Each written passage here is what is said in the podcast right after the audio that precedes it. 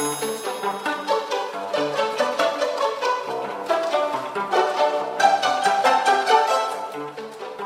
now, welcome to Words and Their Stories.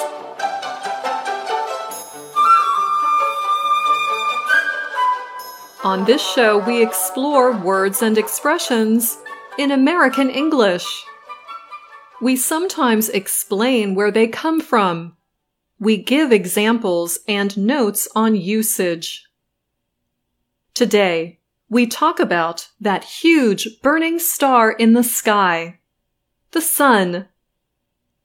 If you spend all day out in the sun without proper protection, you might get sunburned. But other than that, spending time outdoors in the sun can be a wonderful thing. To feel the sun's rays on your face can feel really good, especially for those who have been inside for long periods of time. And that brings us to today's expression to have your day in the sun we use it a couple of different ways. When you have your day in the sun, you have achieved the highest possible level of success. You are at your peak. You are having a heyday. You are at your pinnacle or zenith of success. These words are all synonyms. They mean nearly the same. In terms of meaning a period of success, to have a day in the sun can be more specific.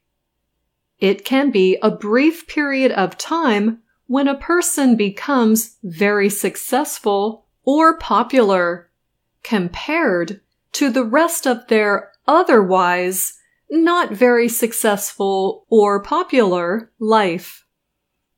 So something new has happened to throw them into the spotlight, or rather, sunlight. Sometimes these periods of time are much shorter than a day. They last for only a moment. So with this expression, you can also say a moment in the sun. For example, recently many people found their moment in the sun by sharing funny videos on YouTube or TikTok. Sometimes when we use this expression, we do not specify the amount of time. We simply say to have your time in the sun.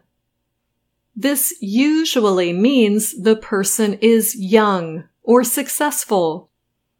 For example, once a young man was very successful as a music producer. He was so successful that many people became jealous. But he had worked hard for it. And now it was simply his time in the sun. Now let's hear this expression used in a short conversation. Hey, did you hear the news? Clara is moving to Chicago. She just accepted a job as vice president for a Fortune 500 company. Wow, that is big news. Good for her. She has been working hard for years now. She has. It's time she had her moment in the sun. I think it's going to be longer than a moment. She has always been very ambitious. Everyone should have their moment in the sun. American artist Andy Warhol famously said that everyone has 15 minutes of fame. Those 15 minutes would be their moments to shine. They would be their moments in the sun.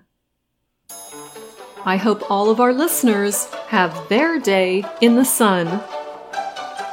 And that's all the time we have for this Words and Their Stories. Until next time, I'm Anna Matteo.